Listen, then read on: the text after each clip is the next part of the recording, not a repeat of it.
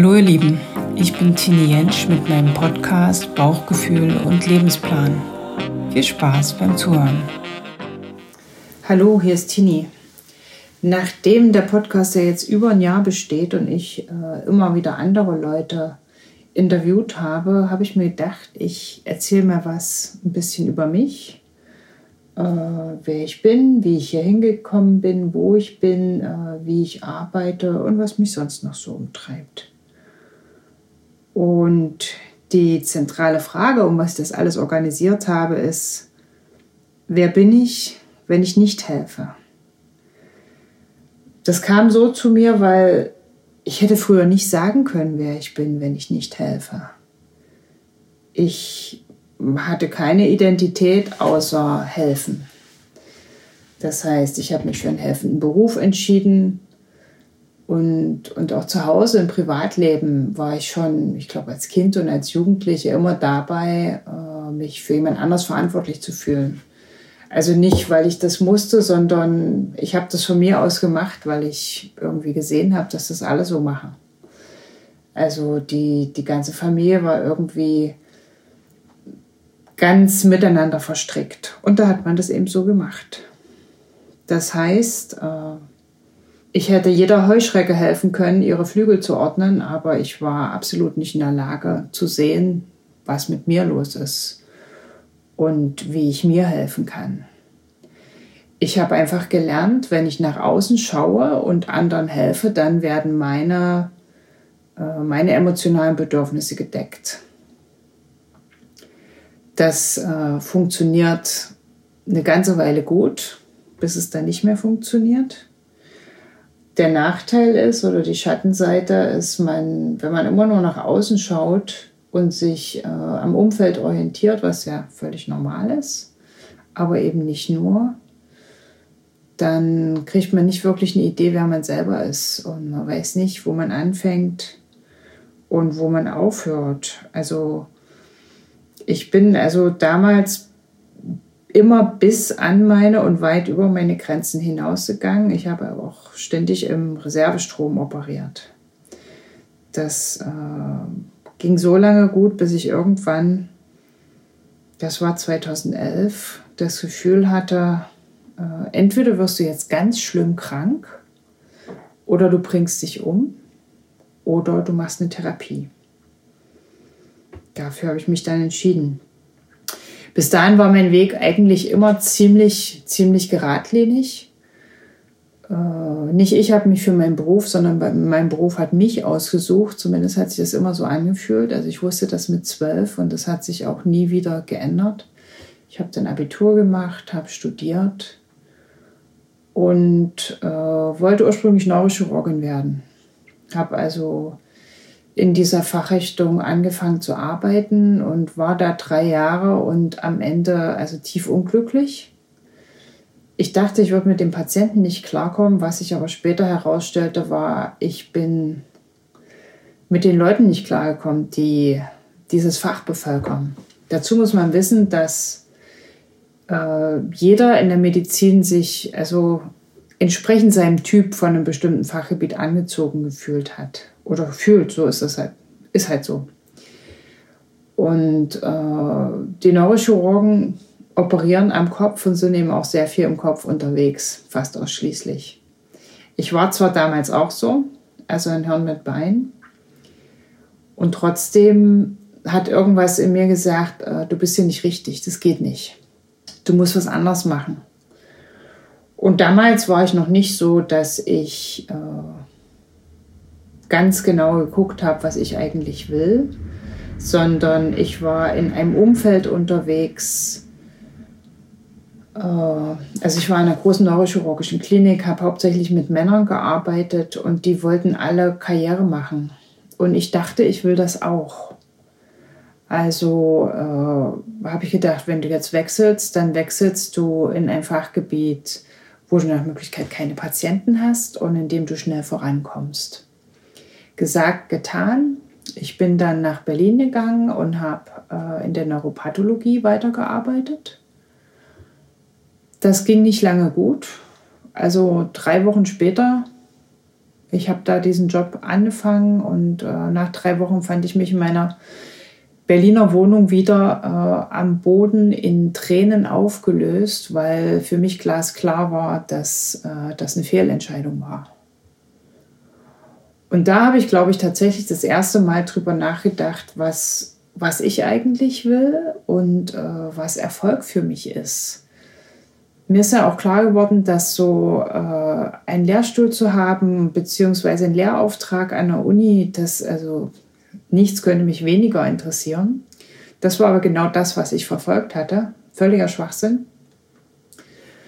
Äh, für mich ist Erfolg wahr und ist es auch immer noch äh, Zufriedenheit zufrieden mit meinem Leben, zufrieden mit dem, was ich mache. Also habe ich gedacht, gut, gehst du wieder zurück in die Chirurgie und äh, habe dann Zahnmedizin studiert und bin Fachärztin für Mund, Kiefer, Gesichtschirurgie geworden. Wenn man jetzt so eine, so eine innere Struktur hat wie ich, also ziemlich auf Leistung getrimmt, und immer nach außen guckend, also zumindest so war ich damals unterwegs und sich am Umfeld orientieren, dann äh, überdreht man natürlich das Rad auch immer ziemlich. Ich war dann 2011 tatsächlich am Ende, also so am Ende, dass mein Körper gesagt hat, äh, jetzt geht es nicht mehr weiter, entweder hörst du jetzt oder es knallt. Und da war ich dann äh, wirklich gezwungen zu hinterfragen, was ich da eigentlich treibe, wie viel davon auf meinem Mist gewachsen ist, wo ich einfach nur blind hinterherlaufe, weil ich keine andere Idee habe oder weil ich mich nicht traue, genau hinzuschauen.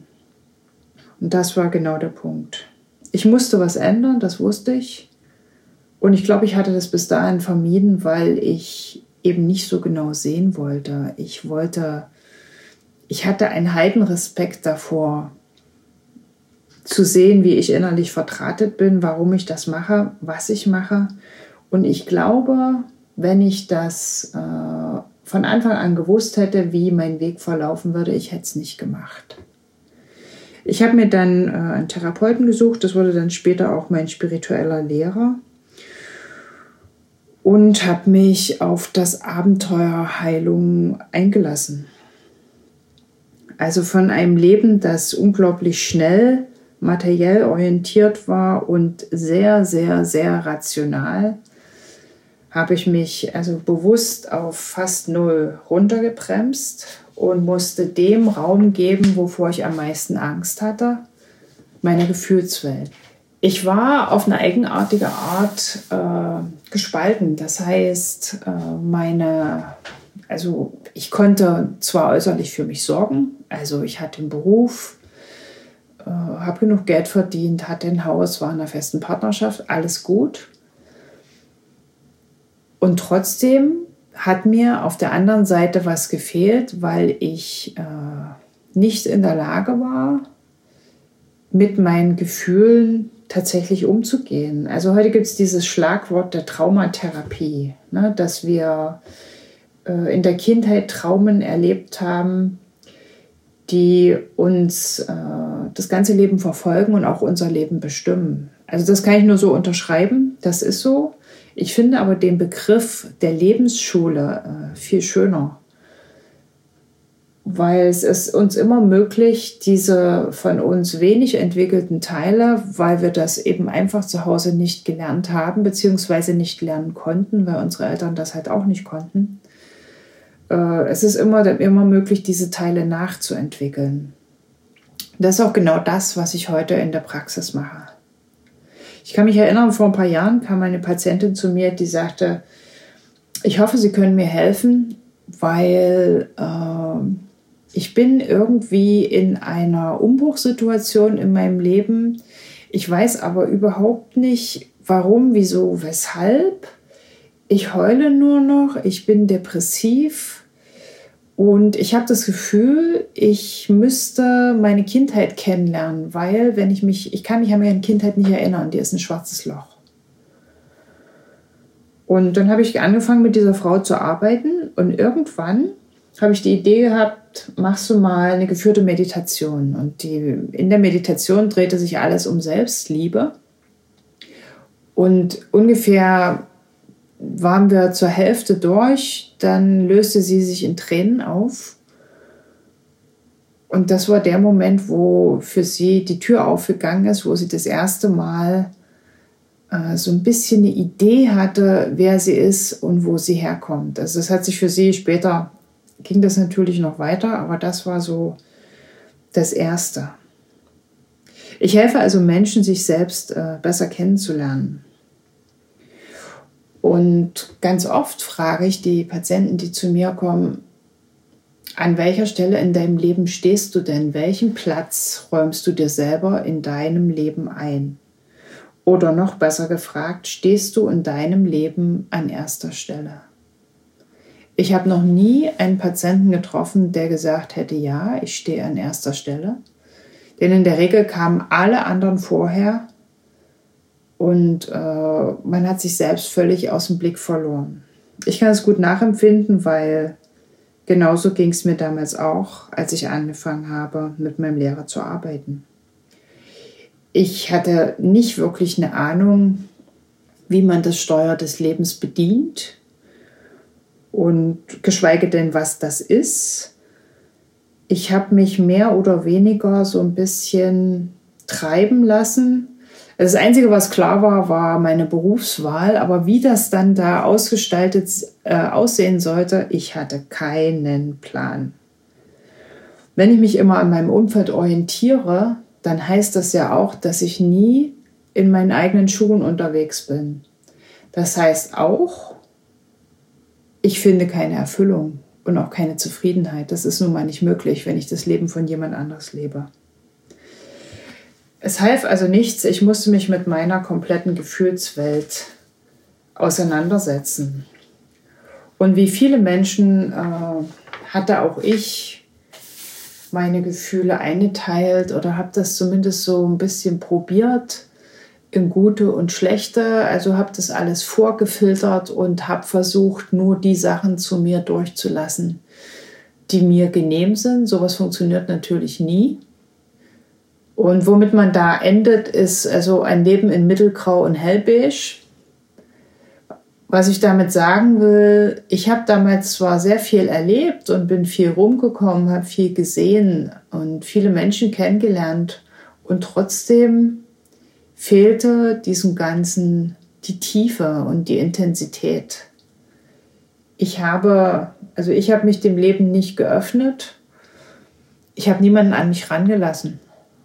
Und äh, dann eine Patientin von mir sagte neulich, du, das fühlt sich an wie Abhaken. Und irgendwo stimmt das. Ich habe das also alles gemacht, Haken dahinter. Und es sind keine tieferen Eindrücke geblieben, weil ich das damals nicht erlaubt habe oder erlauben konnte. Über das, das äh, Hauptthema in meinem Leben war Kontrolle, alles kontrollieren zu wollen aus, aus einer Angst heraus. Eine Angst vorm Leben, wenn man so will ich musste neu lernen oder überhaupt lernen, was Gefühle sind, welchen Platz sie im Leben haben und äh, dass man die einfach zulässt und sie auch wieder vergehen. Die sind wie so ein Thermostat, der mir anzeigen, wo ich stehe und in welche Richtung es geht. Und die Frage dahinter ist immer, fühlt sich das gut an? Ich lerne neue Menschen kennen, fühlt sich das gut an? Will ich die in meinem Leben haben? ich mache eine neue Erfahrung. Fühlt sich das gut an? Will ich in diese Richtung weitergehen? Ich sage das jetzt ausdrücklich so, es geht nicht darum, sich um irgendetwas zu drücken, aber wenn ich neue Eindrücke habe, dann muss ich für mich ja irgendwie feststellen, so ist es und da geht's lang. Und die Frage, fühlt sich das gut an, ist ganz simpel und erfüllt genau das das erste Mal, dass ich so äh, ganz tief getaucht bin und ganz viel äh, gemerkt habe, was das mit einem macht, wenn man sich weit öffnet, also so weit, wie das damals für mich ging, das war in einem Kurs. Ich habe, wann war das? 2006 oder so, einen Kurs gemacht. Da ging es um die Schulung der erweiterten Wahrnehmung. Also wie man alle seine Hil Sinne als Hellsinne benutzt. Ich bin mein Leben lang hypersensitiv und habe gedacht, ich schule diese Gabe einfach mal.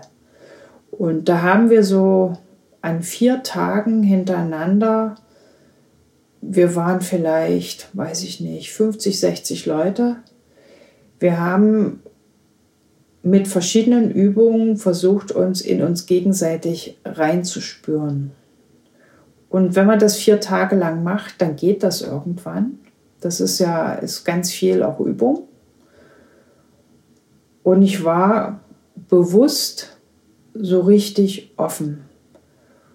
Und äh, es fühlte sich so an, als hätte jemand in meinem Leben den, den Farbregler verstellt. Also von Schwarz-Weiß auf Farbe. Das war, mein ganzes Leben war auf einmal ganz anders. Einfach nur, weil die Farbe da war. Ich weiß, ich bin von dem Kurs nach Hause gefahren und ich hatte so unglaublich viel Energie wie noch nie zuvor. Da ist mir so aufgefallen, wie ich eigentlich durch mein Leben schleiche. Also ich habe alles gemacht, aber irgendwie ging es immer schwer, es war immer Kampf und es ging immer gegen Widerstand. Da ich das nicht anders kannte, habe ich das auch nie hinterfragt. Erst als ich erlebt habe, dass es auch anders möglich ist. Im Prinzip laufe ich seit 2001 immer mit einem Fuß in der äh, westlichen Medizinwelt und mit einem Fuß in der alternativen Medizinwelt. Ich habe ganz normal Medizin studiert, später auch Zahnmedizin und habe irgendwann ein Erlebnis gehabt, was mich dazu gebracht hat, äh, in die andere Richtung auch mal zu schauen. Und zwar hatte ich früher Heuschnupfen und irgendwann war das so schlimm, dass ich angefangen habe, diese so Antihistaminika zu nehmen, diese Tabletten, die einen auch unter Umständen ziemlich müde machen. Und das ist mir passiert. Also ich habe so eine Tablette genommen und hatte das Gefühl, ich erreiche den Boden überhaupt nicht mehr.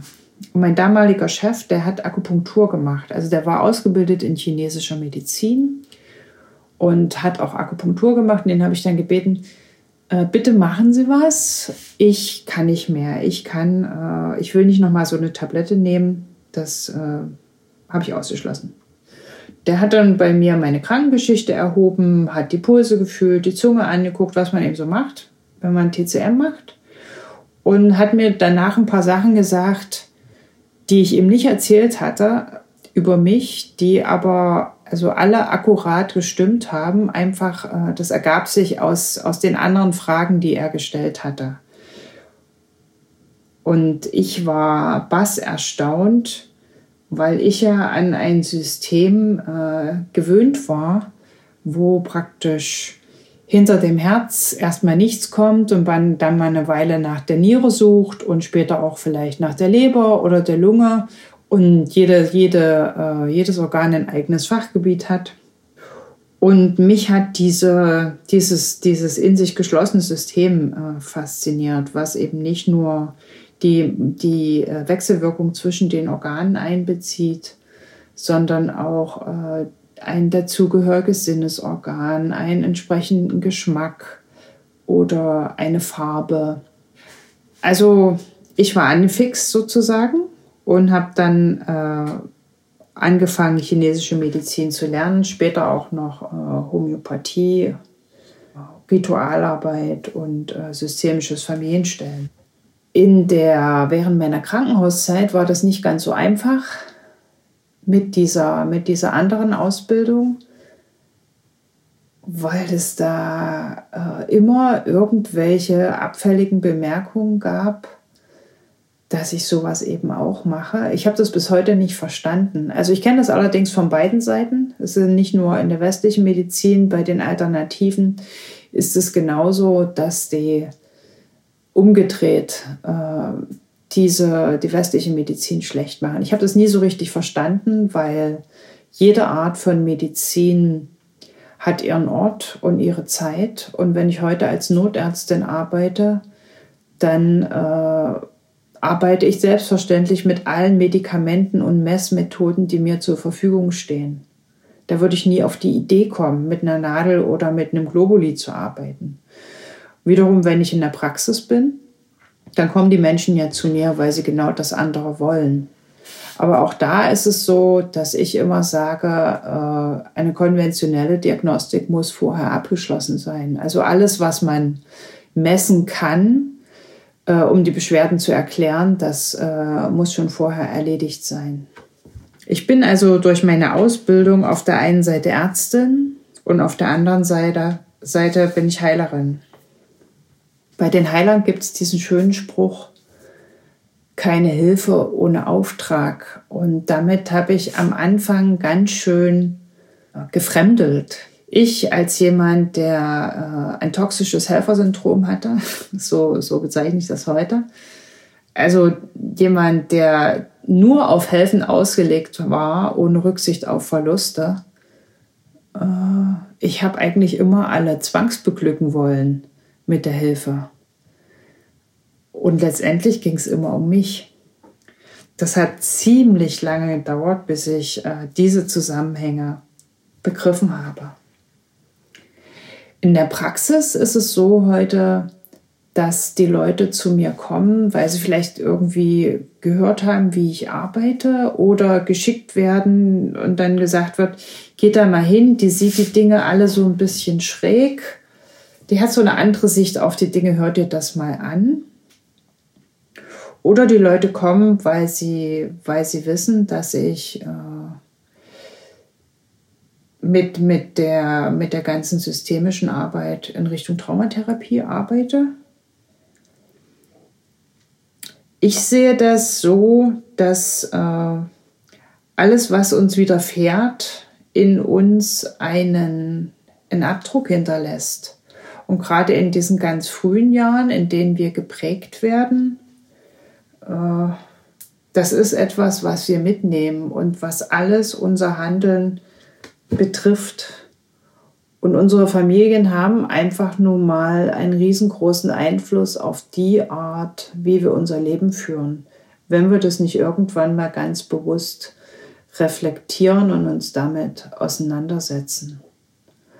Und damit meine ich nicht eine, eine Analyse der Gefühle, weil ich glaube, das bringt einem nicht so sehr viel, sondern dass wir uns wirklich auf unsere Erinnerungen einlassen und das nochmal gefühlsmäßig kurz antippen und dann auch loslassen können und weitergehen.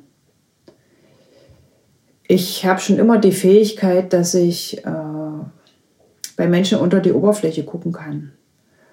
Also ich sehe das, was nicht gesagt wird oder was dahinter steckt unter, unter der perfekten glatten Oberfläche und weiß ganz oft auch, was, was für den Menschen als nächstes dran ist. Dass das eine Gabe ist, das habe ich ziemlich spät begriffen. Und das ist auch etwas, womit ich aber in der Praxis viel arbeite.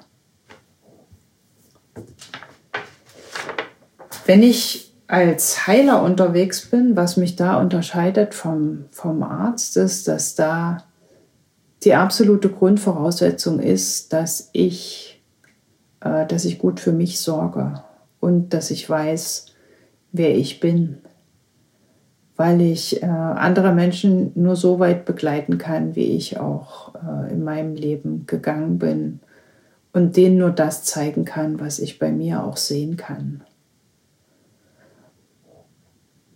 Das zu begreifen, das hat mich ziemlich viel Kraft gekostet. Wenn ich jetzt darüber rede, dass dass unsere Verhaltensweisen durch unsere Kindheit bestimmt werden und, und durch unsere Familien bestimmt werden, dann meine ich nicht, äh, dass wir jetzt mit dem Finger auf jemanden zeigen und äh, verharren in einem Zustand, dass ja jemand anders schuld ist an unserer Situation. Ich glaube, das hilft niemandem weiter. Klar kommt man im Laufe so einer, so einer Therapie und so einer Entwicklung, kommt dann irgendwann äh, Wutgefühle hoch. Aber in der Regel vergehen die auch wieder und, und helfen einem einfach weiter, sich selber äh, kompletter zu sehen, vollständiger zu sehen. Wenn ich mich an meine eigene Zeit erinnere, dann kann ich mich, dann wollte ich eigentlich immer fertig werden. Ich wollte immer da durch. Und ich habe äh, sehnlichst den Tag herbeigewünscht, wo das alles zu Ende ist. Äh, das sind aber alles so Märchen, die uns unser Geist erzählt. Der Geist hat aber ziemlich wenig zu melden in so einer Therapie, weil die Seele die Geschwindigkeit bestimmt. Also in dem Maße, wie ich meiner inneren Stimme folgen kann, in dem Maße, wie ich mein Herz öffnen kann, kann ich das auch besser oder schlechter, schneller oder langsamer verarbeiten. Das ist ganz individuell und da gibt es nicht wirklich Rezepte. Da, das muss jeder für sich rausfinden. Ich wünsche euch einfach, dass ihr euch auf euch einlassen könnt. Ich hoffe, das war, hat so ein bisschen äh, hat mich euch näher gebracht. Wenn ihr Fragen habt, gerne in den Kommentaren und bis zum nächsten Mal. Tschüss.